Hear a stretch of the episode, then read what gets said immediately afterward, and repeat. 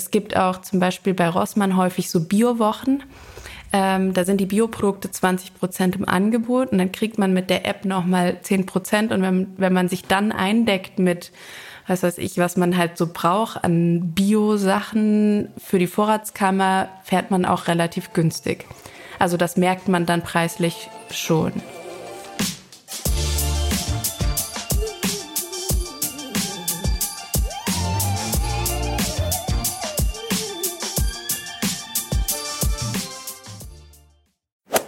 Alles wird teurer, auch die Lebensmittel.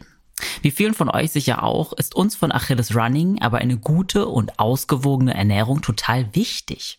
Gerade auch, um beim Sport alles aus uns herausholen zu können. Stellt sich also die Frage, wo können wir sparen? Diese Frage beantwortet uns in dieser Folge Alexandra Kehlemann. Sie arbeitet mit einer Vielzahl an SportlerInnen zusammen und war schon einmal bei uns im Podcast als Expertin für pflanzliche Ernährung. Dieses Mal verrät sie uns unter anderem, welche günstigen, aber nährstoffreichen Lebensmittel in ihrer Küche nicht fehlen dürfen und wo wir die am besten holen. Also Biomarkt, Drogeriemarkt oder doch Discounter?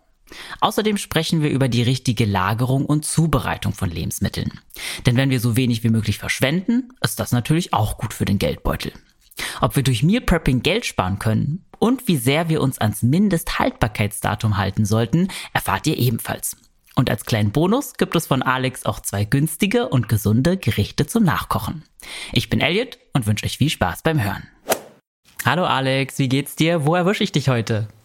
Mir geht's sehr gut heute in der Nähe von Düsseldorf. Mhm, du bist umgezogen, ne? Hast du mir erzählt. Stimmt, ins Rheinland. Richtig, okay. Diesmal von einem anderen Ort. Und hast dich schon gut eingelebt? Ja, sehr gut sogar. Mhm. Viel sehr, Grün sehr um mich herum, sehr angenehm. Mhm. Mega. Kann man bestimmt auch gut Sport draus machen. Genau, gut laufen gehen. Genau. Fast hätten wir es gleichzeitig gesagt. Ähm, ja, freut mich auf jeden Fall, dass du nochmal zu uns im Podcast gekommen bist. Wir haben ja schon mal eine Folge zusammen aufgenommen. Da ging es um die gesündesten Lebensmittel für LäuferInnen oder SportlerInnen generell. Und weil die Folge so gut angekommen ist, dachten wir, wir laden dich nochmal ein und sprechen dieses Mal wieder über Sporternährung, aber diesmal mit ja, kleinem Budget sozusagen. Ähm, wie ist es bei dir? Warst du die Woche schon einkaufen? Äh, sogar mehrfach, weil mhm. jetzt am Wochenende meine Mama zu Besuch kommt. Ähm, da ist etwas umfangreicher als sonst, aber äh, macht ja jeder, glaube ich. Zumindest einmal die Woche. Würde ich auch sagen. Also ich kenne auch wenig Leute, die so zwei Wochen Einkäufe hinkriegen. Das ist halt sehr viel zu schleppen, ne? Ja. ja. Ähm, ja, gerade so mit der Inflation und so sind die Preise ja extrem gestiegen. Das betrifft natürlich auch LäuferInnen. Deswegen wollen wir heute drüber sprechen, kann man sich überhaupt gut und günstig ernähren, auch gerade als Sportlerin, wo man vielleicht einen erhöhten Bedarf an bestimmten Lebensmitteln hat oder einfach doch noch mal ein bisschen genauer hinguckt als vielleicht so der 0815 Bürger, die 0815 Bürgerin. Deswegen freut mich, dass du heute nochmal bei uns hier im Podcast bist und uns da jetzt deine Expertise zum Besten gibst. Ich freue mich auch sehr, nochmal hier zu sein. Ja, dann lass uns doch gerne mal mit einer ganz allgemeinen Frage starten, die du nach deinem Ermessen mal einschätzen kannst. Und zwar, sind günstig und gut deiner Meinung überhaupt miteinander vereinbar? Sie schließen sich zumindest nicht aus. Also ich kann mich sehr gut günstig ernähren. Bei bestimmten Produkten würde ich doch etwas mehr für ausgeben, aber es schließt sich auf keinen Fall aus. Also man kann sich auch mit kleinem Budget sehr gesund ernähren. Mhm. Schon mal eine sehr optimistische Antwort. Ich glaube, spätestens jetzt bleiben die Leute dran.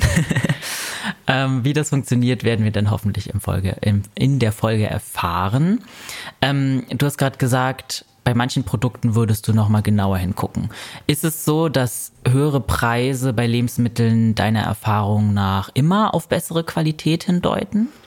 Nicht immer, aber bei bestimmten Produkten nehmen wir jetzt mal so Fertiggerichte oder weiterverarbeitete Produkte. Da ist es doch häufig so, dass sie von der Qualität her auch besser sind, weil sie beispielsweise hochwertigere Öle benutzen und nicht so viel Sonnenblumenöl. Oder wenn man sich eine Marmelade oder so einen Schoko-Nussaufstrich anguckt, dann ist die erste Zutat nicht Zucker, sondern vielleicht eher Frucht. Ähm, bei solchen Produkten ist es schon so, ich würde auch bei einem Öl äh, nicht zu dem günstigsten greifen. Ähm, aber bei anderen Produkten kann man getrost auch die günstigere Variante nehmen, weil man da nicht so einen großen Unterschied hat. Hm, ich finde es spannend, weil gerade bei Fertigprodukten würde man das vielleicht nicht erwarten, aber darauf kommen wir vielleicht auch später nochmal. Ist ja auch ein spannendes Thema. Was, da gibt es sicherlich auch viel zu, zu, zu sagen. Ähm, also kann unsere Ernährung prinzipiell auch mit kleinem Budget ausgewogen sein, weil das ist ja auch immer so die große Frage, was ist gesund, aber was ist dann nochmal ausgewogen? Also kriegt man trotzdem alle Nährstoffe, die man braucht? Ja, also vor allem dieses so, was man früher auch, sage ich mal, gegessen hat, irgendwie Getreide, Obst, Gemüse, Nüsse, Samen, Hülsenfrüchte, die sind jetzt nicht so teuer. Also die, kann sich die, die können sich die meisten Leute auf jeden Fall gut leisten und damit kann man sich optimal ernähren. Also wenn man jetzt sozusagen mal ausklammert kritische Nährstoffe, die man nicht über die Nahrung abdecken kann, aber sozusagen mit einer guten Basis an Obst, Gemüse, Hülsenfrüchten, unterschiedlichen Getreidesorten und das immer wieder auch abwechselt, also nicht nur eine Sache immer isst, dann kann man sich sehr wohl auch sehr äh, preiswert gut ernähren. Mhm. Okay. Was ist, ähm, wie sieht's bei dir zu Hause aus? Gibt es da so vielleicht fünf Top-Lebensmittel, die du immer da, da hast? Mhm. Also Linsen auf jeden Fall. Also die machen gut satt, liefern viele Proteine. Buchweizen ähm, ist so auch so fürs Müsli immer da, liefert viele B-Vitamine. Ich habe eigentlich immer auch so einen Sojajoghurt äh, im Kühlschrank stehen fürs Frühstück, ähm, für die positiven Darmbakterien auch. Mhm. Äpfel sind eigentlich über das ganze Jahr immer da. Die sind halt mhm. halt auch immer verfügbar. Ist äh, so relativ regional, also auch nicht so nicht so teuer wie jetzt irgendwie ein exotisches Obst. Und ein paar Kräuter äh, sind auch immer da, weil Stimmt. sie eben äh, jede, jede Mahlzeit nochmal mit Nährstoffen aufwerten. Das heißt, auch wenn es mal schnell geht und es irgendwie eine Pasta gibt, ein paar Kräuter obendrauf und äh, ist schon deutlich nähr nährstoffreicher so. Ja. Ähm, ja. ja.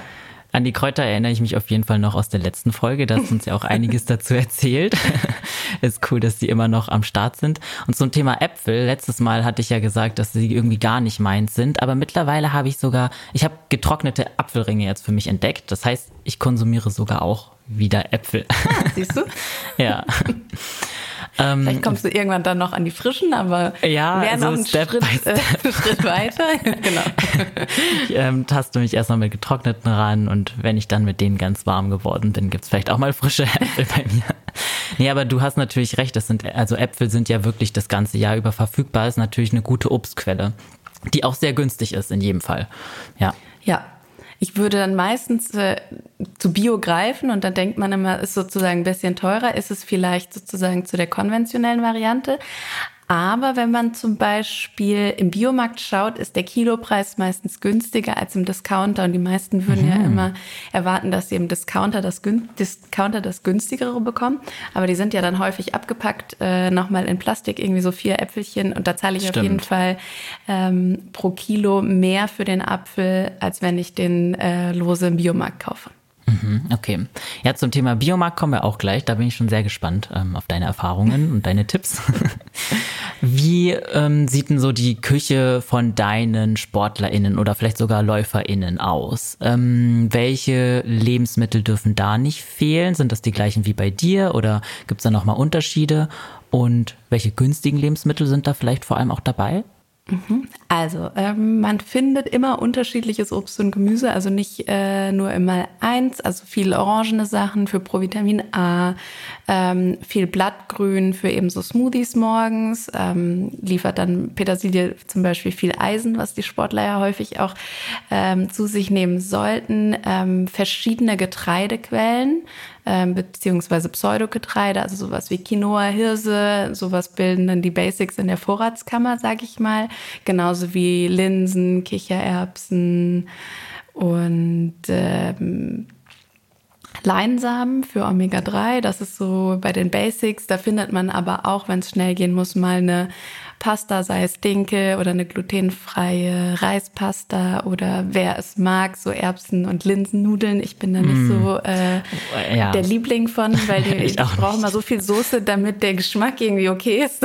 Total, sehe ich genauso. Ich habe auch wirklich lange versucht, mich daran zu tasten, aber ich mag den Geschmack überhaupt nicht. Ja. Hefeflocken sind eigentlich auch immer am Start, um das so ein bisschen käsiger zu machen, so als Topping. Hanfsamen auch sehr beliebt, ähm, wenn das mal ganz schnell gehen muss und man zum Beispiel beim Frühstück ähm, nur eine Kohlenhydrat- und keine Proteinquelle oder keine gute Fettquelle hat. Die eignen sich auch super ähm, zum Mitnehmen. Dann sind meistens auch irgendwie noch so Datteln ähm, vorrätig äh, für beispielsweise so Energy Drinks oder wenn man sich ein Gel machen möchte oder um sie einfach so mal zu snacken vor, vor einer Einheit. Ähm, eine günstige Variante wäre da Rosinen zu nehmen. Die sind mhm. sozusagen auch äh, heimische, äh, haben nicht so einen weiten Weg hinter sich gelegt, sind viel, viel günstiger und bei den meisten nicht so beliebt, aber haben auch ein gutes Glucose-zu-Fructose-Verhältnis ähm, von den Zuckern. Also da muss nicht zu viel über die Leber abgebaut werden. Es äh, eignet sich sehr gut und die kann man einfach beispielsweise einweichen und mit Zutaten, die den Geschmack etwas ähm, übernehmen, wie zum Beispiel mhm. Kakao oder Zimt, kann man sich daraus super Energy Balls oder Riegel oder so machen und hat sozusagen als Basis nicht die teuren Datteln genommen, sondern die Rosinen und man schmeckt sie dann auch nicht mehr so stark. Mhm, das ist ein richtig guter Tipp, weil Datteln sind ja schon so ein typisches LäuferInnen-Ding. Ich wusste gar nicht, dass man das so eins zu eins eigentlich mit Rosinen ersetzen kann. Ja, die hat man ja auch wirklich immer verfügbar, stimmt. Ja, die kriegt ähm, man überall super günstig. Und wenn man den Geschmack jetzt nicht äh, so gerne mag, dann einfach ähm, irgendwie mit Kakao, Zimt, ja. Das ist, was man da noch so gerne mit rein mag, irgendwie gepufften ja. Quinoa oder so zu Bällchen verarbeiten. Mhm. Ja einfach verarbeiten, bis man es nicht mehr rausschmeckt, finde ich gut als Methode. Ja, vielleicht wundern sich die Leute, dass da jetzt gar keine tierischen Lebensmittel dabei waren. Ähm, vielleicht ein kleiner Disclaimer an der Stelle. Du bist natürlich Expertin für vor allem pflanzliche Ernährung. Deswegen werden unsere Tipps sich natürlich auch hauptsächlich auf pflanzliche Ernährung fokussieren, ähm, was man da günstig im Supermarkt oder im Biomarkt oder wo auch immer bekommt. Genau, genau. und eine Sache habe ich vergessen, jetzt wo du es sagst, also sowas wie äh, Tofu, Tempeh ähm, oder auch mal eine vegane Bratwurst aus Erbsenproteinen mhm. findet man bei den meisten im Kühlschrank. Mhm. Tempeh ist so das äh, bevorzugte Mittel. Das ist ähm, im asiatischen Raum sehr bekannt. Das sind fermentierte Sojabohnen. Man kann es auch mit anderen Bohnen machen. Mittlerweile gibt es auch Tempeh aus schwarzen Bohnen oder aus Lupinen. Und das wird dann so zusammengepresst und ist dann so ein fester Block, den man ähnlich wie Tofu schneiden kann, in der Pfanne anbraten. Und das ist was, was man sich schnell irgendwie auf einen Salat drauf machen kann. Äh, oder wenn man irgendwie eine Bowl gemacht hat und hat äh, Gemüse und Reis oder so, dann hat man noch was anderes zum Kauen, also eine andere Textur. Hm. Tempeh ist aber eigentlich auch schon eins der etwas preishöheren Lebensmittel, oder? Wie würdest du es einschätzen? Ist, glaube ich, teurer als Tofu. Ja, ist teurer, sozusagen, ist auch etwas aufwendiger in der Herstellung. Das muss man ja dann meistens so ein bisschen mit beachten. Aber ähm, da es im asiatischen Raum so beliebt ist, im Asialaden kriegt man den sehr preiswert in größeren Gebinden. Also die Packung ist deutlich größer als jetzt im Bioladen, wo man ihn sonst nur bekommen würde.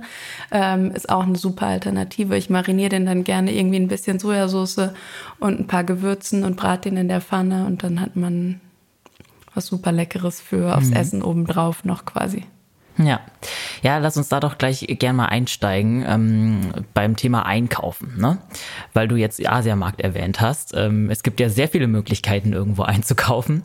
Aber bevor wir vielleicht äh, direkt in den Supermarkt gehen, ähm, zur Vorbereitung vielleicht noch ein, zwei Worte. Ähm, was würdest du vorab bei der Planung eines Einkaufs beachten? Also bist du dann zum Beispiel auch so Typ, auf jeden Fall eine Liste schreiben und wenn ja, was was ist da im Vordergrund? Was ist da wichtig? Okay, ich nehme es mir immer vor, eine Liste zu schreiben. Und wenn ich ohne Liste einkaufen gehe, vergesse ich auch immer was. Aber ich bin mhm. so ein sehr intuitiver Esser und mhm. äh, ich esse super gerne. Und mir fällt dann meistens ein, dass ich auf das, was ich eigentlich gedacht habe, essen zu wollen, dann an dem Tag keine Lust habe. Also ich gehe wirklich doch zu oft ähm, einkaufen, aber eine mhm. Liste machen ist super. Also so ein bisschen planen, was will ich in der Woche essen, vor allem bei den frischen Sachen. Also dass man nicht unnötig äh, Gemüse kauft, was man dann nicht mehr verarbeitet und es dann irgendwie schlecht wird im Kühlschrank.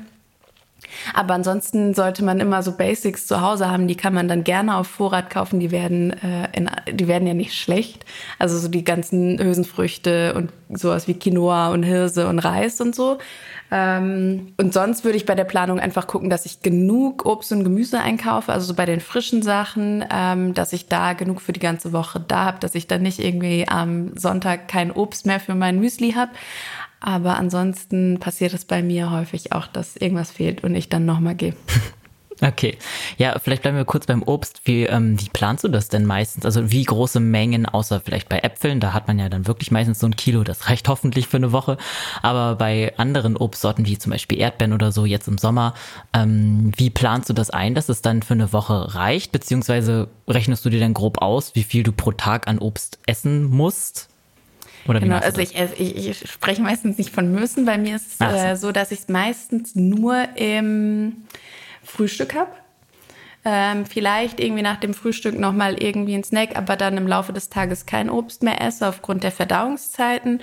Und ich weiß so, dass ich irgendwie einen Apfel brauche in meinem Müsli und ein paar Beeren. Das lässt sich dann abschätzen. Ich habe auch immer noch Bananen da, falls ich irgendwie zwischendurch einen Smoothie mache und ab und zu, wenn man mal Lust irgendwie auf eine Ananas hat, dann kommt die nicht bei jedem Einkauf mit, aber eben manchmal und wenn es die Bananen irgendwie doch nicht gegessen werden, dann friere ich sie meistens ein. Mhm. Also ich mache sie dann aus der Schale raus, friere sie ein und vor allem jetzt im Sommer lassen sie sich dann super irgendwie für einen Smoothie oder für so ein Nice Cream, wo man einfach die gefrorene Banane in den Mixer haut mit ein bisschen Kakaopulver und dann quasi eine gesunde Eisalternative sich macht. Ähm, aber man weiß ja ungefähr von den Mengen und kann das dann abschätzen. Also da fehlt es mir nicht. Mir fehlt es dann meistens abends an irgendeiner Zutat, weil ich doch irgendwie was anderes essen will. Das Frühstück ist bei mir so relativ gleich. Also die Basis wechselt, dass es mal Hafer und mal Buchweizen ist. Ähm, aber da ändere ich nicht viel und ähm, vor allem beim Mittag- und Abendessen ist es so, dass da eher so Gelüste nach Lust gegessen wird, ja. Ja, verstehe. ja, ich finde den Tipp übrigens mit den Bananen einfrieren auch ziemlich gut. Den habe ich auch vor einer Weile mal umgesetzt. Ich habe damit aber meine Freunde erschreckt, weil ich die so ausgepellt halt in den Kühl, ins Kühlregal gelegt hatte und die dann so durch das Gitter hingen und sehr komisch aussahen scheinbar. also wenn man es nicht gewöhnt ist, ähm, vielleicht einfach auch in kleine Stücke schon vorschneiden. Das kann man ja auch machen und dann einfrieren dann mache ich auch. Ich brech die, ja, ich bin zu voll, okay. ein Messer zu nehmen. Ich ah, brech ja. einfach so eine Banane in drei und friere es ein. Aber ja, dann hängen die nicht so komisch mit den anderen Sachen auf dem Gitter rum. ja. Ähm, wo findet man deiner Meinung nach denn die günstigsten Produkte? Also gerade auch so bei den Sachen, die man zum Beispiel immer da haben soll. Du hast jetzt von ähm, Buchweizen zum Beispiel gesprochen, Reis, Hirse, wahrscheinlich auch Kartoffeln, halt so diese klassischen Kohlenhydrate. Also bei sowas ist es häufig ratsam, einfach mal im Internet nach großen Gebinden zu schauen. Also wenn ich eh weiß, dass ich, ähm, bei mir reicht eine Packung Buchweizen von 500 Gramm für vielleicht zehn Tage oder so, weil ich den halt regelmäßig keime. Und da ist es auf jeden Fall, macht Sinn, sich so eine große Packung von zwei, drei, fünf Kilo im Internet zu bestellen. Dann ist man häufig ähm, günstiger, als wenn man jetzt immer nur diese kleinen Päckchen im, im Laden kauft. Ähm, Drogeriemärkte sind eine gute Möglichkeit. Die sind, also da sind die Produkte nicht so teuer. Man hat Bioqualität, worauf ich in den meisten Fällen schon achten würde.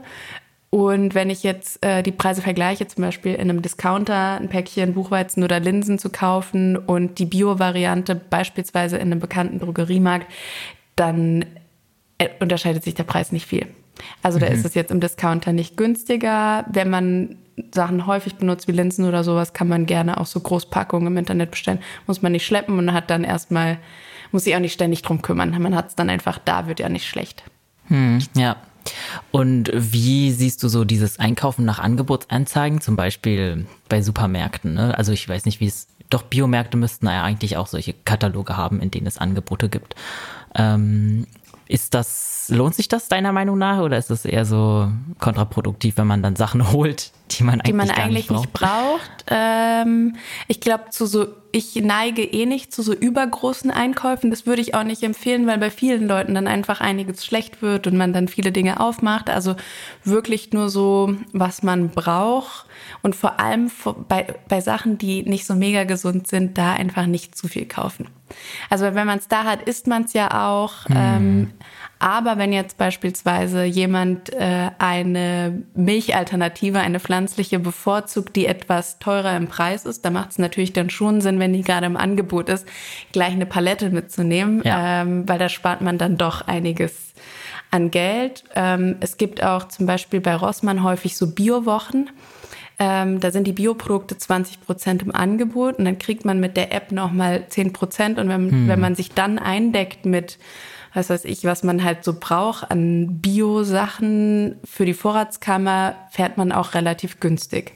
Also das merkt man dann preislich schon.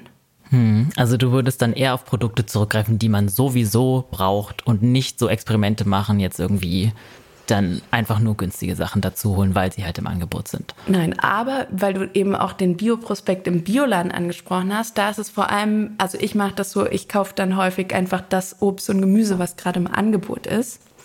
Äh, dadurch kauft man auch manchmal abwechslungsreicher, weil es ja nicht immer das hm. Gleiche im Angebot und man, man spart ein bisschen, es ist günstiger. Es häufig ist das im Angebot, was gerade eh regional äh, gut verfügbar ist ähm, da macht das auf jeden Fall Sinn.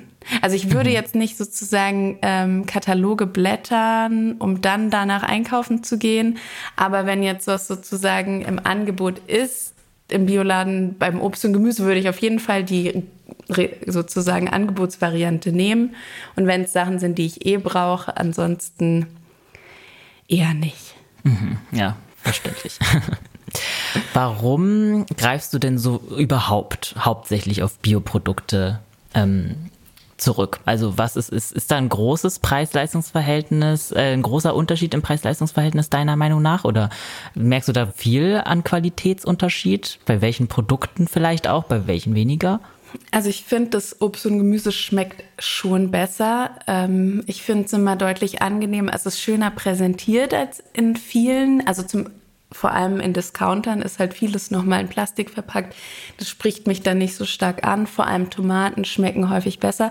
Wobei ich jetzt nicht das Bio im Discounter halt meine. Das schmeckt meistens ähm, nicht viel anders, finde ich. Also ich empfinde das so. Aber wenn man wirklich irgendwie im Bioladen ähm, Obst und Gemüse kauft, schmeckt es besser.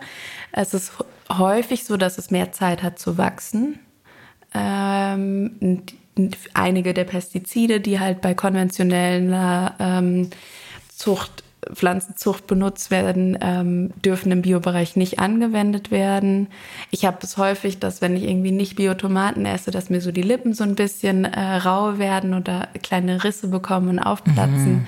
Ähm, ich weiß nicht genau, woran das liegt. Das würde dann Einbildung sein. Ja. ähm, aber ich habe auch einfach ein besseres Gefühl damit, das zu kaufen. Also ich weiß sozusagen, dass es auch einfach für den Boden besser ist, ähm, wenn man so auch ein bisschen an die Zukunft denkt. Und da ist es mir dann auch wert, ein bisschen mehr auszugeben. Würde ich das jetzt machen, wenn das Ganze doppelt so teuer ist? Nein, also ich würde dann einfach, ähm, manche Dinge sind in Bio super teuer. Also keine Ahnung, Papaya ist eh schon teuer, ein Bio-Papaya ist dann nochmal doppelt so teuer. Das würde ich dann auch nicht machen, aber so bei den Basics, ähm, Salate, Blattgrün, Beeren sind häufig doch im konventionellen ziemlich belastet und da macht es meiner Meinung nach Sinn, Bio zu nehmen. Wo man auf jeden Fall sparen kann und im Discounter super fährt, ist für so Pflanzenmilchprodukte, Tofu, Sojajoghurt, weil die meisten Discounter mittlerweile Eigenmarken führen, die deutlich günstiger sind als das, was ich im Bioladen, also alles, was so an Convenience-Sachen ist, also verarbeitete Produkte, da merkt man den Preisunterschied im Bioladen schon relativ stark. Also ich kaufe ähm, meine Pflanzenmilch auch im Discounter. Ich nehme dann immer eine ganze Palette mit, weil ich da nicht so oft hingehe. Mhm. Ähm, aber die ist dann, kostet knapp einen Euro statt 2,50 Euro oder so. Ja, Das ist schon ein krasser Unterschied. Das sehe ich auch so gerade bei Pflanzenmilch. Äh, gibt es sehr, sehr günstige Alternativen mittlerweile. ähm, ist dann vielleicht auch ein Anreiz für die Leute, die sonst eher zur normalen Milch greifen würden, dann doch vielleicht zur pflanzlichen zu greifen, wenn der Preisunterschied nicht so groß ist. Ja, genau. Wie jetzt nochmal im Biomarkt. Ja, ähm, du hast eben das Bio-Label von so Supermärkten angesprochen, aber in deiner Erfahrung schmeckt es schon anders im Vergleich zum, ja, zum richtigen Biomarkt, ne?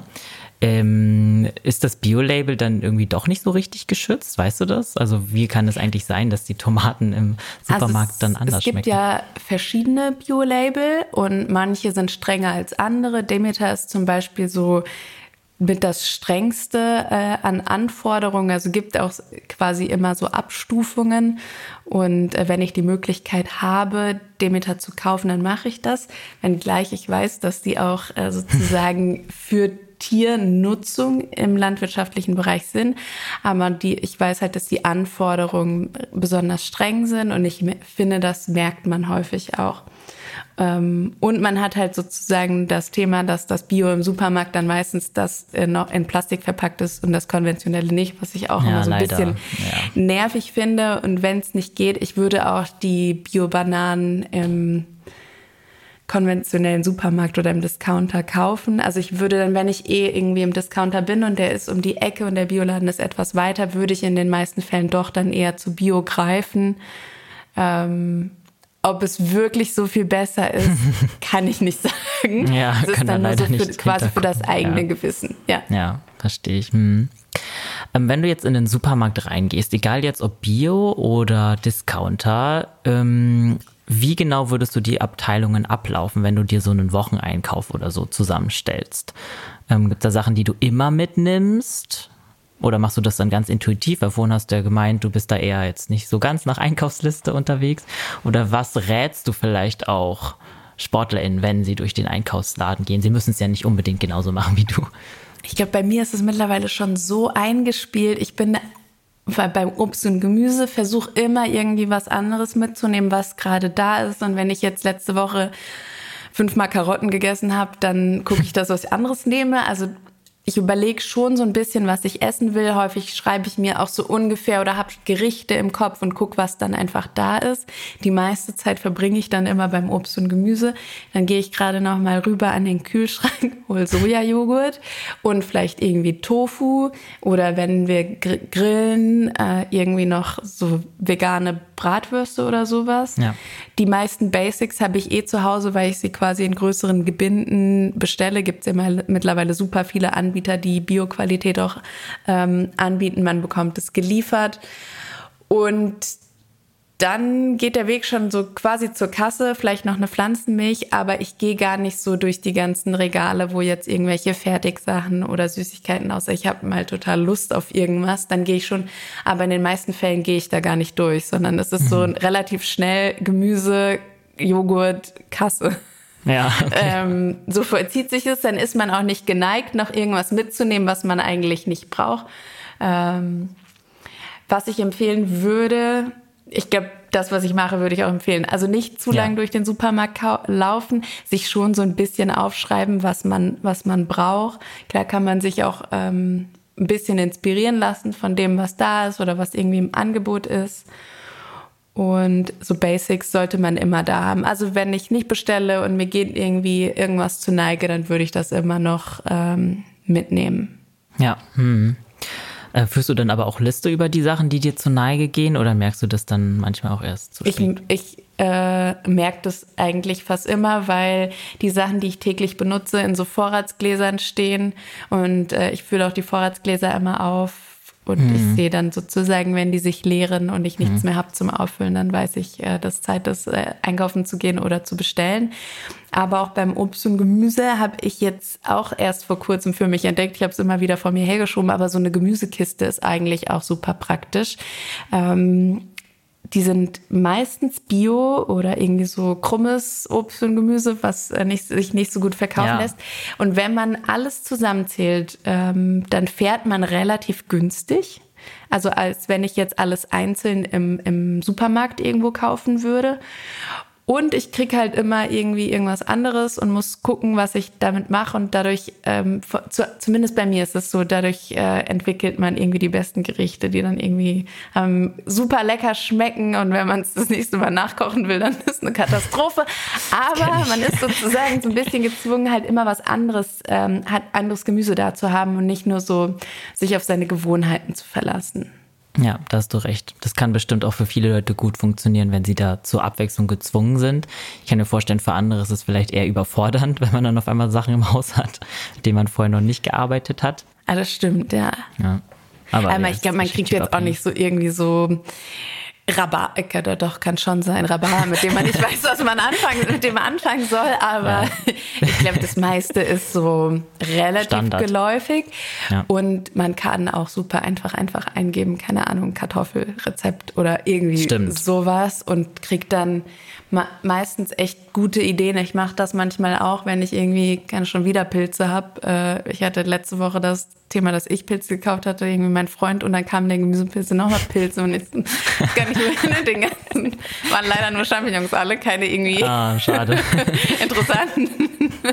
ja. ähm, und dann habe ich auch geguckt, weil man immer so, okay, ich habe ein Pilzrezept, äh, was mache ich denn damit? Und dann ja. ja. kann man sich so ein bisschen Inspiration holen. Und wenn man die ganzen Zutaten nicht dabei hat, so das reicht ja auch sich so ein Grundgerüst und dann baut man sich das mit dem, was man gerade da hat, irgendwie so quasi zusammen. Ich bin nie so jemand, der alles nach Rezept äh, dann da haben muss, weil es ja häufig irgendwie Sachen sind, die brauche ich dann gefühlt nie wieder, dann lasse ich die auch einfach weg. Aber mhm. es macht schon Sinn, auch ein paar interessante Gewürze zu Hause zu haben, die dann sozusagen die Gerichte einfach ein bisschen leckerer machen. Mhm. Also du bist dann auch so, du plädierst dann auch für besondere Gewürze, die dann eigentlich jedes Gericht nochmal aufpeppen können.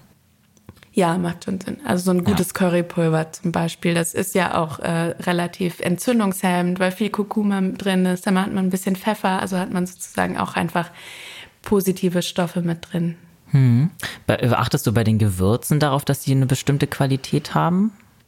Ja, also bei mir sind die Gewürze fast alle bio, eigentlich alle bio, die schmecken mir auch deutlich besser. Das ist ja auch was, Klar gibt man dafür einmal ein bisschen mehr Geld aus, aber die halten ja auch ein bisschen. Und vor allem beim Salz, ich weiß nicht, ob wir das letztes Mal schon hatten, würde ich auch darauf achten, ein bisschen mehr Geld auszugeben. Ja, also doch, stimmt. Steinsalz zu nehmen, ähm, nicht das normale Speisesalz quasi, weil es einfach ein sehr raffiniertes, äh, stark verarbeitetes Produkt aus der Industrie ist und wir deutlich mehr Mineralien und Nährstoffe, also eigentlich alles das, was Läufer ausschwitzen, äh, in Steinsalz bekommen. 84 80 mhm. Elemente, Gold, Kupfer, Mangan, alles das, was auch im Schweiß quasi ist. Ähm, da würde ich den 1 Euro mehr pro 500 Gramm Salz oder so mhm. auf jeden Fall investieren. Ja. Ja, okay, also gutes Salz ist wichtig. Ja. ähm, du bist in deiner äh, imaginären Tour jetzt, glaube ich, gar nicht an der Tiefkühlabteilung so richtig vorbeigelaufen. Wie ist es bei dir mit Tiefkühlgemüse und Tiefkühlobst? Hast du sowas daheim oder holst du dir immer frische Sachen? Tiefkühlbeeren habe ich immer da. Also so verschiedene, häufig auch so eine Beerenmischung. Weil ich so ein Riesenfan bin, äh, manchmal auch so Overnight ähm, Obst. Äh, Müsli mir quasi zu machen, wie so ein Bircher-Müsli und dann aber mit Beeren drin. Und da eignen die sich super für oder wenn man auch mal irgendwie so ein Smoothie machen will. Ich bin kein Fan von gefrorenem Gemüse, nicht weil es nährstofftechnisch technisch, technisch, mein Gott, schlechter wäre, ähm, weil es mir einfach nicht schmeckt. Also mir schmeckt tiefgefrorener Brokkoli überhaupt nicht tiefgefrorene Möhren. Ich weiß nicht, wem das schmeckt. Aber ich okay. finde, die haben Möhren sind schwierig. Ganz anderen Geschmack. ja. Und ähm, ich mag halt mein Gemüse sehr, sehr knackig und ich habe irgendwie kriege ich ich es nicht so gut hin, äh, Tiefkühlgemüse dann so richtig knackig hinzubekommen. Und eine Sache, bei manchen, mach, manche machen dann irgendwie Tiefkühlspinat in den Smoothie. Ich finde, A wird er dadurch so relativ bröckelig und B hat man dann quasi, weil der meistens blanchiert wird und dann gefroren, hat man dann ja quasi nicht rohen äh, Spinat in seinem Smoothie. Also das würde ich meiden. Da würde ich, also wenn ich irgendwas an Gemüse in meinen ähm, Smoothie mache, würde ich es eher roh nehmen. Ähm, so ein fertig äh, quasi Würzspinat oder so kann, kann man auch schnell irgendwie warm machen. Was ich, was mir gut schmeckt, ist meistens halt auch Zucker drin, ist so ein fertiges Rotkohl tiefgefroren. Das würde, mhm. das wäre, ist viel Arbeit, das selber zu machen. Da würde mhm. ich dann mhm. doch mal zur gefrorenen Variante greifen. Und Tief, Tiefkühlerbsen gibt's immer bei mir. Stimmt. Die schmecken deutlich besser, als wenn man jetzt so getrocknete hat und die dann kochen muss. Die kochen ewig und schmecken mhm. nicht so mhm. gut. Mhm. Aber ansonsten schmeckt mir das Gemüse. Also ich mag auch diesen Prozess des Schneidens und des Garens und so. Also ich koche jetzt nicht mega gerne, ich bin keine Köchin, aber ich mag halt so, wenn das Gemüse sehr knackig einfach ist und ähm, glaube auch, dass diese fünf Minuten, das irgendwie Karotten schneiden und Brokkoliröschen und dann irgendwie ein bisschen in der Pfanne, ähm, dass das halt nicht so lange dauert. Ja.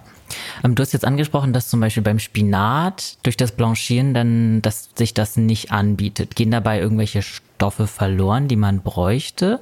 Also ist es dann, ist das Tiefkühlgemüse dann in manchen Fällen doch ungesünder oder fehlen dem dann bestimmte positive Attribute? Nein, also du gut, durch das Erhitzen ähm, gehen ja manche Mineralvitamine äh, sozusagen, aber per se haben wir das Problem nicht. Also das okay. in den meisten Fällen wird einfach geschnitten, gefroren ähm, und es gibt ja auch Leute, die sagen, dadurch, dass es sozusagen direkt gemacht wird und man nicht diesen Prozess hat, dass das Gemüse so lange gelagert wird und lange Transportwege hat und je länger wir etwas lagern, desto mehr nimmt der Nährstoffgehalt mit der Zeit eben ab, dass man das bei dem Tiefkühlgemüse nicht hat.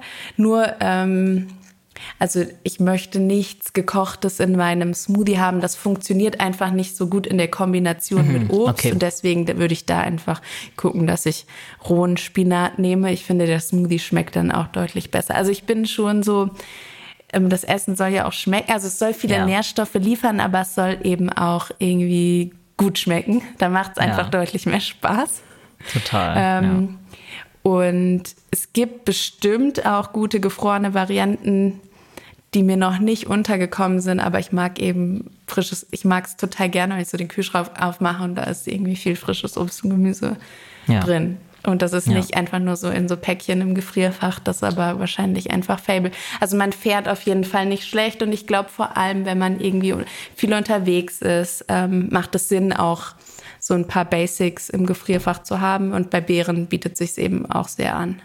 Ja, Beeren werden ja auch leider ein bisschen schnell schlecht, je nachdem, wie mhm. lange man sie lagert. Das finde ich auch sehr praktisch, immer Tiefkühlbeeren da zu haben. Ja.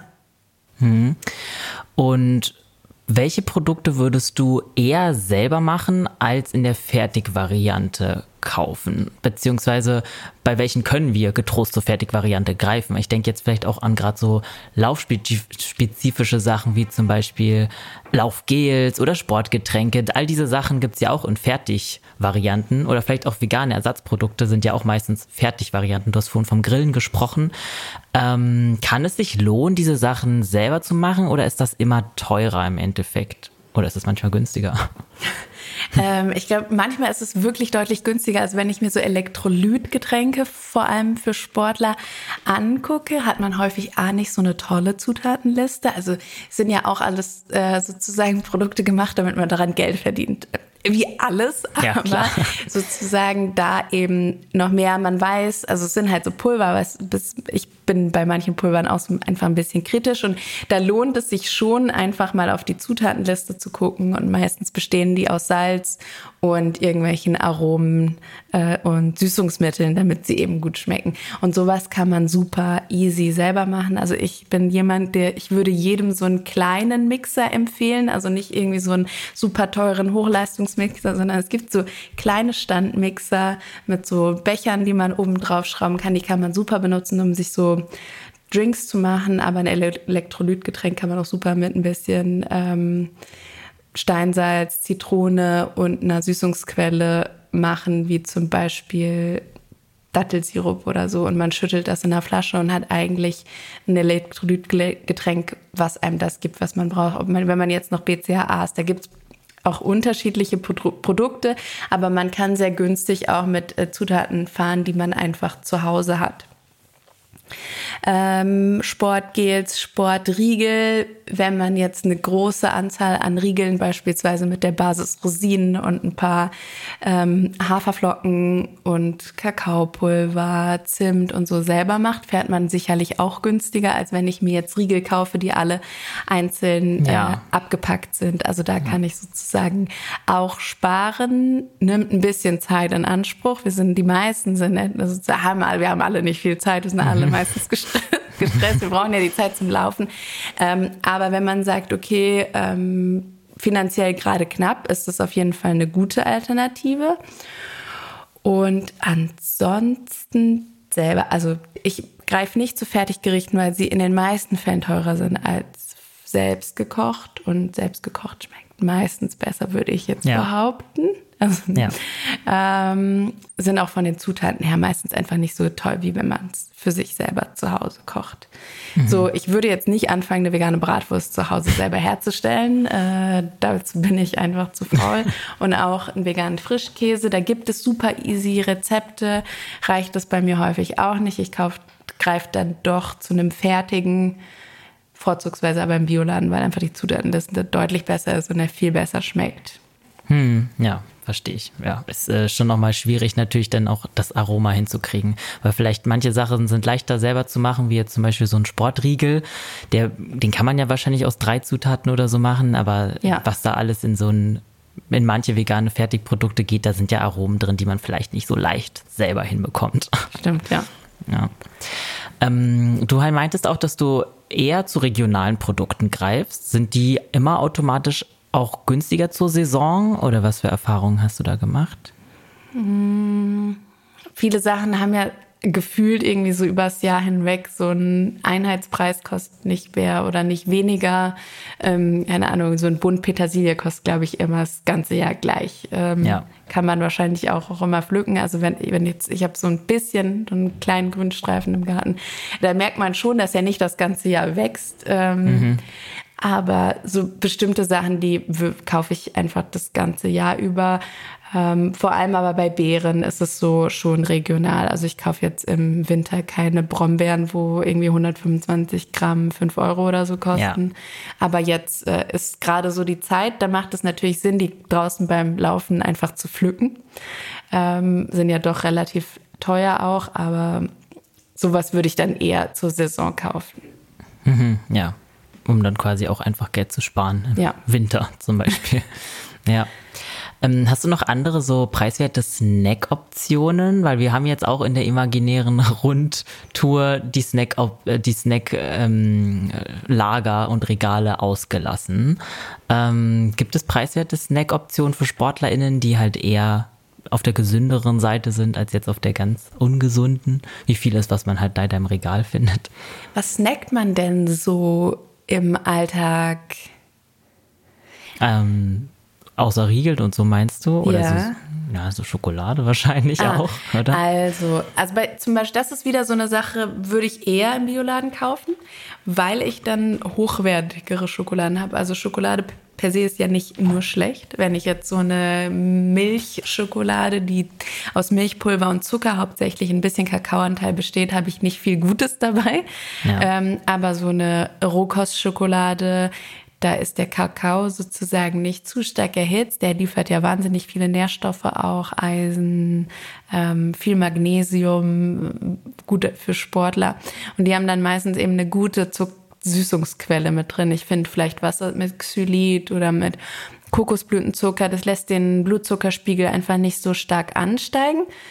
Und ich finde es gar nicht so schlecht, wenn man da auch zu höherpreisigen Sachen greift, dann bleibt es so ein Genussmittel mhm. und ist sozusagen nicht äh, was, was ich in einem komplett wegesse, weil ich keine Ahnung gerade drei Euro für eine Schokolade ausgegeben habe. Esse ich sie vielleicht nicht ganz, weil es ist eigentlich auch nicht nötig, eine komplette Tafel Schokolade auf einmal ja. zu essen. Ähm, Snack-Alternative. Ansonsten, ich bin so jemand, wenn irgendwie so ein Herz, ich snack meistens herzhaft lieber. Ja. Irgendwie so Hummus ähm, ist immer so eine gute Sache mit irgendwie einer Möhre oder so. Ich finde das ein guter Snack. Mittlerweile bin ich auch ein Fan von so Linsenwaffeln geworden. Mhm. Ähm, so statt Chips ich weiß, die kommen jetzt nicht an so Chips, Chips ran, aber äh, für einen Sportler, man hat ja auch ein bisschen Protein einfach drin, man hat nicht so viel oder man hat eigentlich gar kein schlechtes Fett mit drin, weil sie ja nicht frittiert sind. Und äh, ich kann jedem auf jeden Fall raten, die mal zu probieren. Ja. Ja. Also mhm. man hat irgendwie so das Gefühl, man snackt irgendwas, das ist auch ein bisschen salzig, aber es ist halt nicht irgendwie so äh, eine Tüte Chips äh, in Sonnenblumenöl frittiert, wo ich äh, auf jeden Fall danach denke, ich muss äh, gucken nach meinem Omega-3 zu 6 Verhältnis, ja, weil ich gerade so viel schlechtes Fett gegessen habe. Genau. Ja. Ähm, und ansonsten, was snackt man denn noch so? Mittlerweile gibt's ja Gummibärchen in vegan wie Sand am Meer. Hm. Ist jetzt aber auch nichts, wo ich sagen würde, sollte man super viel von essen. Mhm. Die sind auf jeden Fall eine günstige Variante. Gibt's ja so mittlerweile von Katjas wirklich ganz, ganz viele ähm, Optionen. Und auch beim, ich bin auch kein großer Fan von Eis, denn da ist meistens noch hm. deutlich mehr Zucker drin als jetzt bei einem nicht so stark runtergekühlten Produkt. Wenn man mal mm. Eis quasi, kann man einfach mal probieren, wenn das äh, flüssig wird und warm, dann ist einem das viel zu süß. Dadurch, dass das so ah. kalt ist, haben wir dieses Gefühl dafür nicht so. Deswegen äh, bin ich auch jemand, der davon eher nicht so viel isst. Spannend, wusste ich gar nicht. Und ansonsten Maulbeeren kann man so, sind so getrocknete Maulbeeren, sind auch was, was so relativ süß ist, ist auch nicht so teuer, also kann man auch relativ große Packungen ganz günstig bestellen. Und wenn man irgendwie so Lust auf was Süßes hat, ist das ganz gut. Und wenn man so wie, weil du auch Apfelringe und sowas angesprochen hast, wenn man so süße Sachen mit ein bisschen Fett kombiniert, dann ist man halt deutlich schneller gesättigt. Mhm. Ähm, und die Lust ist sozusagen, ich würde immer, wenn ich irgendwie viel so zuckrige Sachen, vielleicht eine Walnuss oder so oder zwei, drei dazu essen, dann ähm, esse ich einfach nicht so viel von dem zuckrigen Zeug. Naja, also mit Nüssen kombinieren ja. quasi. Das ist ein guter Tipp, ja. Okay, dann nehmen wir mal an, wir haben unseren Einkauf erledigt. Vielleicht gehen wir dann mal zum Thema Lagerung und Zubereitung, weil man da ja sicherlich auch noch einiges raushauen kann, was ähm, dann sich auch positiv auf den Geldbeutel ähm, ausschlägt. Ähm, wie lagerst du denn deine Lebensmittel, damit sie möglichst lange halten? Also so Öle auf jeden Fall schön äh, kühl und dunkel, dass sie nicht so schnell ranzig werden. Da sind ja sehr lichtempfindlich, also die gleich irgendwie im Schrank verstauen. Ähm, ich lagere auch Nüsse eher dunkel mhm. und äh, ich habe zwar so Vorratsgläser, aber ich tue da nicht so riesen Mengen rein, weil auch die, wenn da viel Licht dran kommt, bei Walnüssen kennt man das, die werden so auch relativ schnell ranzig. Ähm, so die Sachen, die ich täglich benutze, lager also Pferd, also Trockenware, findet man viel in Vorratsgläsern und dann geht das meiste oder vieles ja einfach in Kühlschrank. Äpfel tue ich nicht in Kühlschrank, die halten sich super lange auch so. Und wenn ich jetzt etwas gekauft habe wie Bananen, die nicht super unreif sind, dann würde ich die nicht zu den Äpfeln legen, weil die mhm. Äpfel so Stoffe ausstoßen, die dazu führen, dass das andere in Anführungszeichen nachreift. Das ist ja eher ein, ein Verfaulungsprozess, aber mhm. sozusagen dann werden die schneller schlecht, die Bananen. Also das, was eh schon reif ist an Obst, würde ich nicht zusammen mit den Äpfeln lagern, sondern immer getrennt. Also nicht alles zusammen in einen Obstkorb. Wenn ich jetzt aber zu einer Mango gegriffen habe, äh, die nicht so reif ist, weil keine andere da war und ich Lust hatte, dann kann man die zu den Äpfeln legen, dass sie etwas schneller weich wird. Mhm, praktisch. Dann geht's an den Kühlschrank und meisten Kühlschränke haben ja so ein Gemüsefach unten. Da würde ich das Gemüse auch hintun. Ich würde äh, darauf achten, dass man nicht alles sozusagen so eng aufeinander klatscht, sozusagen, dass, dass die Sachen irgendwie atmen können, dass man sie nicht zu stark nach hinten schiebt an die Wand vom Kühlschrank. Passiert äh, vielen ja. Sportlern und dann fängt das an, irgendwie hinten zu frieren und dann ist der ja. Salat schlecht. Und, ja, genau. ähm, wenn er in der Tüte war oder so. Äh, bei Kräutern, wenn ich jetzt viele frische Kräuter gekauft habe, dann mache ich sie häufig in so ein ähm, feuchtes Zewa äh, wickle ich sie ein, dann trocknen die nicht so schnell aus. Wenn man Möhren mit so Grün hinten gekauft hat, würde ich das Grüne abmachen. Ich weiß, das ist irgendwie so, man hat ja gerade Möhren mit Grün mhm. äh, gekauft, aber sozusagen der Wassergehalt zieht dann eher in das Grün Oh. Und dadurch werden die Karotten schneller schlecht, also schneller so weich und sind nicht mehr so knackig und dann machen es ja auch nicht mehr so Spaß, vor allem im rohen Zustand sie zu essen. Ja. Ähm, ich würde auch gucken, wenn ich so in, in Plastik verpacktes äh, Gemüse habe, mache ich das Plastik eher ab, ähm, weil sich ja häufig Kondenswasser bildet und es dann häufig oder schneller dazu führt, dass etwas schimmelt. Kartoffeln schön dunkel und kühl lagern. Die kann man auch noch essen, wenn sie treiben. Aber manche Leute denken ja dann, sie werden irgendwie schlecht, äh, baut sich nur stärker ab. Also kann mhm. man getrost noch weiter essen. Und da ich eh nicht so große Einkäufe mache, bleibt am Ende der Woche eh nicht so viel übrig, was irgendwie schlecht werden könnte. Und ansonsten in den oberen Fächern findet man halt meistens irgendwie so Joghurt, ein paar Sprossen, Beeren. In der Kühlschranktür vielleicht irgendwie so Senf für Salatdressings, mhm. ja. Ja, okay. Ja, der hält ja auch ewig, das stimmt. Ja. Ja, also geht dein Gemüse schon auch in den Kühlschrank? Weil ich hatte neulich, glaube ich, irgendwo mal gelesen, dass man zum Beispiel Tomaten lieber draußen lagern soll oder Bananen auch zum Beispiel. Genau, also Bananen, Tomaten, Äpfel, das ist immer draußen. Ja. Ah, okay. Kartoffeln auch, die tue ich auch mhm. nicht in den Kühlschrank, weil die werden ja dann so feucht. Aber mhm. alles, was so, also Möhren oder alles, was grünes, geht immer in den Kühlschrank. Okay. Mhm haben wieder was gelernt. Deswegen äh, vergammeln mir die Bananen so schnell. ähm, weil wir vorhin von so treibendem Gemüse gesprochen haben. Das ähm, hängt ja vielleicht auch ein bisschen mit dem Mindesthaltbarkeitsdatum zusammen. Ähm, wie sehr sollten wir uns daran orientieren oder bei welchen Produkten kann man vielleicht auch mal noch großzügig ein paar Tage vielleicht sogar eine Woche, zwei Wochen drüber gehen. Ähm, was da so deine Erfahrungen, bei welchen sollte das, ähm, bei welchen müssen wir uns streng ans mhm. Mindesthaltbarkeitsdatum Also es ist ja kein Verfallsdatum, ist ja, ja, lediglich so ein Datum, bis zu dem ein Produkt irgendwie äh, seine Konsistenz, Form, Farbe, Geruch halten soll, auch also dass es noch äh, genießbar ist. Aber bei also wenn man mal so vom Menschenverstand geht, ja, bei Obst und Gemüse habe ich ja auch kein MHD, da sehe ich ja oder rieche ich ja, ob das noch gut ist und ähnlich würde ich bei anderen Sachen auch vorgehen. Also vor allem bei so Sachen, die irgendwie Kühlware sind, ähm, sehe ich ja, wenn jetzt irgendwas flockt oder dick wird, eine Milch oder so, dass die einfach nicht gut ist. Ich würde sie getrost auch dann, also nach dem MHD immer noch ein, zwei, drei Wochen konsumieren, auch bei Reis oder Nudeln, selbst wenn die ein Jahr drüber sind, ähm, ja. sollte da nichts dran sein.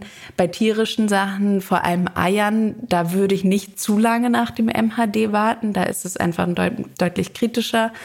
Ähm, aber ansonsten, auch wenn man nicht jetzt irgendwie, keine Ahnung, Frischkäse oder so hat und der ist über Datum drüber. Bei pflanzlichen Sachen, die verderben einfach nicht so schnell wie tierisches. Da ist es, also tierische Sachen müssen ja dann doch häufig ähm, die ganze Zeit gekühlt werden. Bei pflanzlichen Alternativen hat man das nicht so. Also ein Tofu bleibt auch gut, wenn er nicht gekühlt ist. Aber wenn sich so eine Packung aufbläht zum Beispiel, ist es schon, ist es ein Zeichen, dass es vielleicht nicht mehr gut ist. Und dann kann ich sie noch aufmachen und dran riechen. Und wenn es nicht so riecht, wie es sonst riecht, dann würde ja. ich es entsorgen, aber ich würde jetzt nicht per se, weil etwas irgendwie fünf Tage über dem MHD ist, das dann wegtun.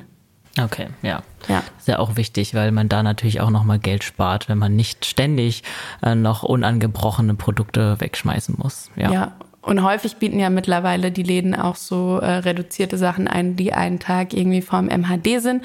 Und selbst wenn ich weiß, dass ich die am nächsten Tag nicht essen würde, würde ich sie trotzdem noch kaufen. Ähm, und zwei, drei, vier Tage. Außer ich würde halt gucken, dass da nichts dran ist, wenn ich sie eh schon im Laden kaufe. Und wenn die Packung nicht aufgebläht ist, dann sollte mhm. auch drei, vier, fünf, sechs, sieben Tage später nichts dran sein. Okay, ja. Hm, bei welchen äh, Lebensmitteln greifst du eigentlich auf Großpackungen zurück? Du hast vorhin gesagt, die können auf jeden Fall auch äh, günstig sein und vor allem auch praktisch, weil man sie dann nicht in so häufigen äh, Intervallen sich besorgen muss. Hm, hast du da ein paar Produkte, die sich besonders lohnen in Großpackungen? Ja, also Buchweizen ist bei mir immer da. Ähm, ich konsumiere nicht so viele Haferflocken, aber es gibt mittlerweile auch gekeimte Haferflocken in so Großpackungen zu kaufen. Ansonsten ähm, Hanfsamen. Die sind nämlich in diesen kleinen Packungen echt teuer. Also die ist jetzt kein super günstiges Produkt, aber diese geschälten Hanfsamen sind halt eine super äh, Protein- und Omega-3-Quelle und die kann man auch mal mitnehmen, wenn man irgendwie unterwegs im Trainingslager ist und das Hotelessen nicht so super mhm. wertvoll ist. Ähm, und die sind in so Großpackungen deutlich günstiger. Aber auch sowas wie Datteln oder Rosinen, Maulbeeren würde ich in so großen Gebinden kaufen. Ähm, es eignet sich auch bei Reis oder wenn ich jetzt irgendwie doch so Hülsenfruchtnudeln gerne esse, so Erbsennudeln oder auch glutenfreie Nudeln kann man halt günstiger online bestellen in so großen Packungen. Mhm. Okay, also bei den Produkten lohnt es sich auf jeden Fall mal online zu gucken. Ähm, vieles bekommt man ja auch vor Ort, aber dann haben wir da schon mal einen guten Hinweis von dir. Ähm, dann lass uns auch noch auf die Zubereitung gerne gucken, weil vielleicht lassen sich auch da noch mal irgendwie ein paar Sachen rausholen, die ähm, ja sich dann auch positiv vielleicht auf den Geldbeutel auswirken. Wenn man weiß, wie man Sachen richtig zubereitet, macht man weniger Fehler und es schmeckt hoffentlich am Ende auch besser. Äh, vielleicht mal so als allgemeine Frage: Wie kocht man günstig beziehungsweise ressourcenschonend? Große Mengen auf einmal kochen macht auf jeden Fall Sinn. Also ich, äh, wenn ich jetzt Quinoa oder Reis koche, das kocht ja relativ lang, also mindestens irgendwie 25 Minuten oder so. Dann koche ich immer eine große Menge für zwei, drei Tage. Die hält sich dann, also das gekochte äh, Nahrungsmittel unver weiterverarbeitet, also einfach nur plain Reis, drei, vier Tage einfach im Topf im Kühlschrank und den benutze ich dann weiter. Und für manche Sachen eignet sich halt der vorgekochte Reis besser als für andere.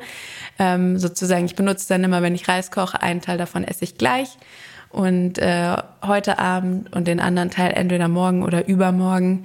Und dann muss ich nicht ständig die, die Basis sozusagen kochen und kann aber andere Gerichte draus machen, weil es ja viele Leute gibt, die äh, nicht so gerne zwei Tage hintereinander das ja. gleiche essen. Ähm, und auch bei so, ich koche gerne Linsen-Bolognese. Da mache ich auch immer einen großen Topf und friere dann einfach die Hälfte ein.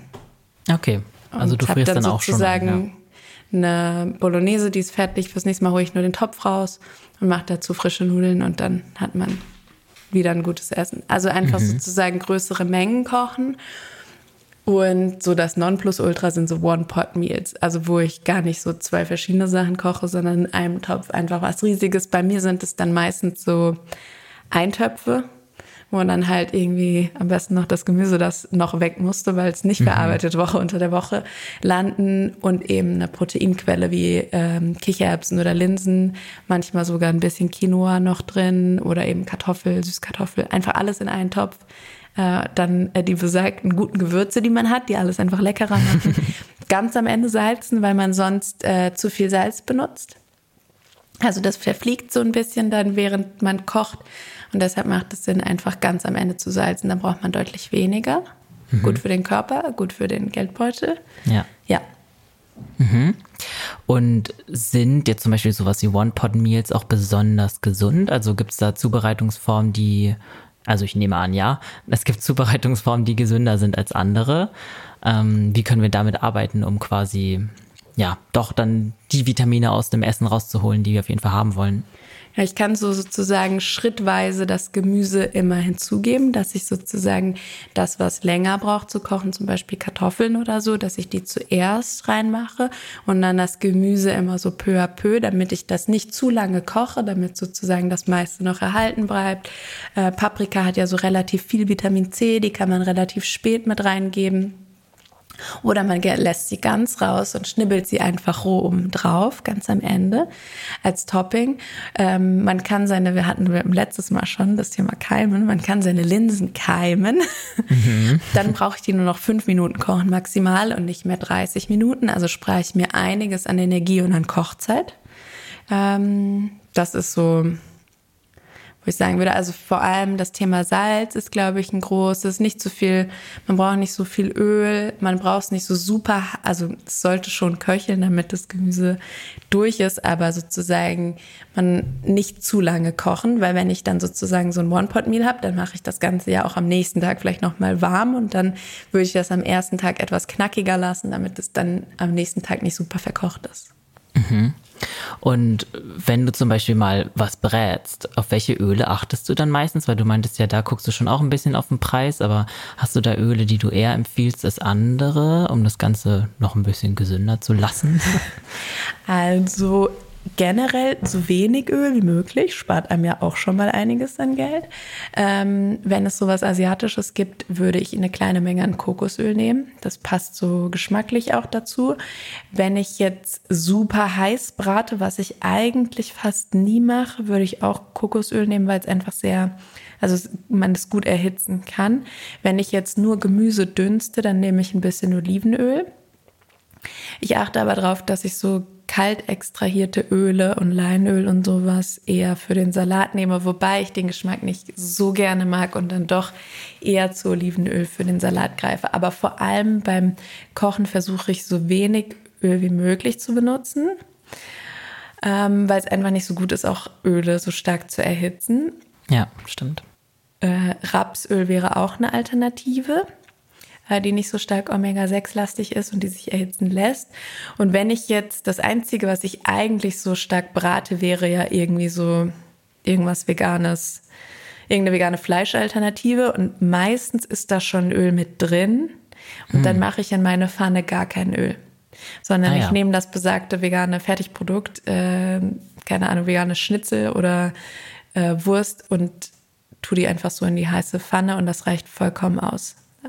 Also auch ein guter Tipp. Das ist mir auch aufgefallen, dass bei manchen Produkten das dann sehr schnell sehr fettig wird. Und ich habe mich immer gefragt, woran das liegt, aber das genau. ist dann Guckt man einmal auf die Zutatenliste und dann sieht man das dann immer. Ich gucke dann auch, ähm, wenn ich jetzt sehe, dass das ein Produkt ist, wo nur Sonnenblumenöl drin ist, dann würde ich es eher weglegen und würde gucken, ob ich eins mit ähm, Rapsöl würde ich halt eher nehmen und das dann einfach ohne Öl in die Pfanne. Und genauso ist es, dass ich eher zu so Fertigprodukten, wenn es irgendwie eine Wurst ist, würde ich eher die aus aus Erbsenprotein oder aus Sojaprotein nehmen als die aus Weizenprotein, weil man dann einfach sehr viel Gluten hat, was viele auch nicht so gut vertragen. Deshalb lohnt es sich auf jeden Fall bei solchen Produkten auch mal hinten drauf zu schauen. Ja, auf jeden Fall. Und ist das auch eine Sache, die du bei Fertiggerichten generell beachtest, dass du sehr genau auf die Zutaten guckst? Weil es gibt ja auch relativ viele Marken, die mittlerweile mit gesunden Fertigprodukten werben. Ähm, wie genau müssen wir da hinten drauf schauen, um rauszufinden, dass die wirklich gesund in Anführungszeichen sind? Ich würde genau hinschauen, denn häufig steht ja irgendwie drauf, ja, kein Zucker und dann hat man aber Süßungsmittel, die auch nicht so mega gesund sind und auch dafür sorgen, dass wir immer wieder Lust auf was Süßes haben.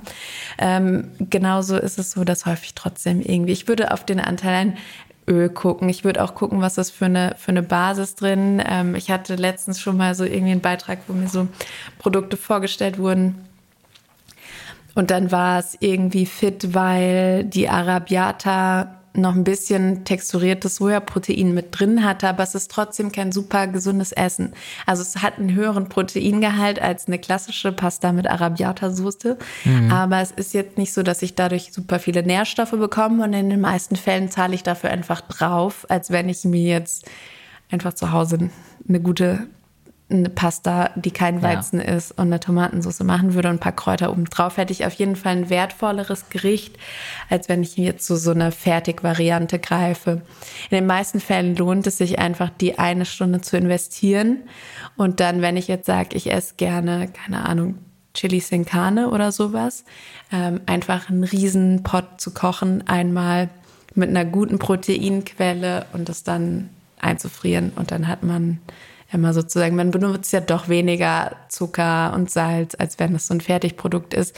Soll halt gut schmecken, äh, darf man nicht vergessen. Und dafür wird ja. dann häufig viel Salz, viel Zucker, äh, viel deutlich mehr Fett. Und auch wenn mit gesund geworben wird, ist es in den meisten Fällen jetzt nicht so gesund, dass ich sagen würde, das ist eine super Alternative. Hm. Ähm, wir haben jetzt über Kochen gesprochen. Wie stehst du eigentlich zu Meal Prepping? Also bist du eher jemand, die täglich kocht oder kochst du auch mal für eine ganze Woche vor? Ich meine, One Pot reicht dann ja schon sicherlich auch für zwei Tage oder so. Ähm, kann Meal Prepping vor allem auch günstiger sein oder benutzt man dafür tendenziell eher mehr Zutaten? Was denkst du? Ich habe es tatsächlich noch nie für eine Woche gemacht. Ich glaube auch einfach, weil ich nicht der Typ dafür bin, eine Woche lang das Gleiche zu essen. Ich bin jemand, der ich würde zweimal am Tag das Gleiche essen. ähm, weil es dann auch für die Verdauung deutlich einfacher ist. Wenn ich ah. sozusagen das Gleiche esse, dann weiß der Körper, worauf er sich einstellen muss. Ich bin aber niemand, der jetzt, ähm, ich esse halt gerne, ich nehme gerne die Zeit zum Essen. Ich finde, ich finde es halt auch super wichtig und dann zu kauen und da bin ich dann gelangweilt, wenn es bei mir jedes, jeden Tag das Gleiche gibt. Ist aber nichts Schlechtes dran. Ich kann sicherlich sparen, weil ich sozusagen nur einmal den Aufwand des Kochens an sich habe. Also ich kann Energie sparen, kann auch Zeit sparen. Ähm, es muss auch nicht, also ich würde sagen, es ist günstiger, weil ich nicht verschiedene Sachen einkaufe, wo vielleicht irgendwie auch was übrig bleibt oder so. Wobei bei mir nie irgendwas weggeschmissen wird. ähm, nur so frische Sachen würde ich halt nicht für eine Woche Meal preppen. Also ich würde jetzt keinen Salat vorbereiten für eine mhm. Woche, weil einfach durch das Schneiden hat man ja so offene Stellen am Salat und dann verliert er auch Nährstoffe. Also die gehen einfach sozusagen, verfliegen so ein bisschen. Ähm, vieles oxidiert äh, in, in, im Zusammenspiel mit der Luft. Aber gekochte Sachen lassen sich super Meal preppen. Also das wäre sozusagen so der Weg, wo ich sagen würde, okay, ich habe sozusagen, ich weiß nicht, ähm, Quinoa und ein Linsendahl oder so, mache das für eine Woche und mache mir dann aber zumindest einen frischen Salat dazu. Okay, total vernünftig, ja, auf jeden Fall. So ein Soggy-Salat will ja dann auch ja. niemand irgendwie, ja, für eine Woche. Okay, dann äh, gib uns doch vielleicht zum Abschluss gern nochmal so dein Lieblingsgericht, für das man weder viel Zeit noch viel Geld braucht. Also sind zwei. Im Winter okay, wäre es so ein One-Pot-Meal-Eintopf, wo ich meistens irgendwie Lauch oder Zwiebeln andünste und dann kommen Süßkartoffeln rein und das Gemüse, was ich gerade da habe. Da eignen sich vor allem so Kohlsachen äh, super im Winter. Ähm, Karotten, Linsen und das alles einfach mit einem Gewürz wie so Garam Masala oder so einfach und Wasser, bisschen Gemüsebrühe einkochen, einen Riesentopf machen und dann hat man am nächsten Tag einfach ein bisschen Kräuter und Hefeflocken drauf. Super easy und da kann man auch das alles reinmachen, was man gerade einfach im Kühlschrank, was man gekauft hat das schmeckt nie schlecht. Also ich habe noch nie irgendwie so einen One-Pot-Eintopf äh, gemacht, der nicht gut war. Einfach weil wenn man ein bisschen Gemüsebrühe noch reinmacht und die, die, das Gemüse lässt ja so sein eigenes Aroma, schmeckt eigentlich immer gut. Und im Sommer ist es ein Kartoffelsalat mit Linsen, mit gekeimten Beluga-Linsen. Mhm. Also ich koche immer Riesenmengen Kartoffeln vor und lasse sie abkühlen, weil sie dadurch resistente Stärke bilden, die für unsere Darmflora deutlich besser ist.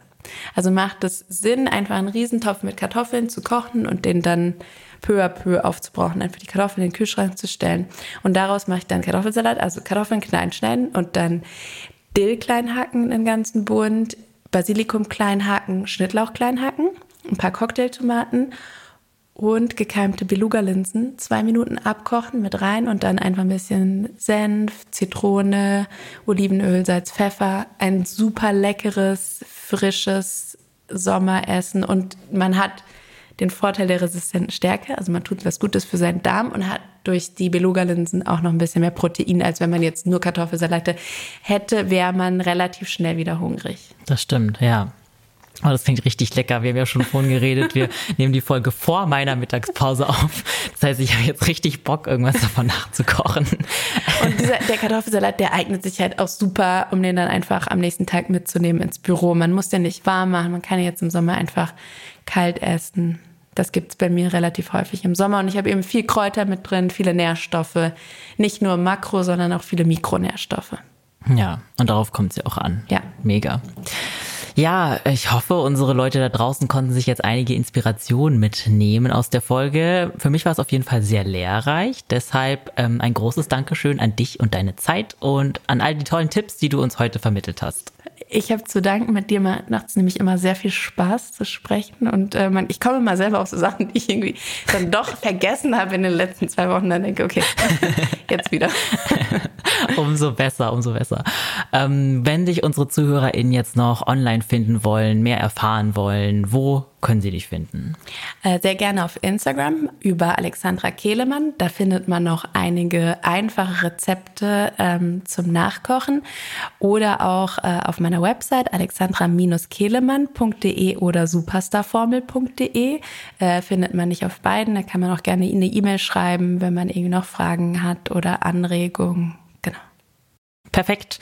Das findet ihr wie immer in den Shownotes dieser Folge. Dann danke dir nochmal, Alex, und danke euch da draußen, dass ihr bis zum Schluss dran geblieben seid. Feedback könnt ihr uns wie immer gerne auf Instagram unter achilles.running geben. Und wenn euch die Folge gefallen hat, dann zeigt uns das gerne durch ein Abo oder eine 5-Sterne-Bewertung oder indem ihr unsere Folge teilt. Ansonsten wünsche ich euch eine schöne Woche. Bis nächste Woche und keep on running.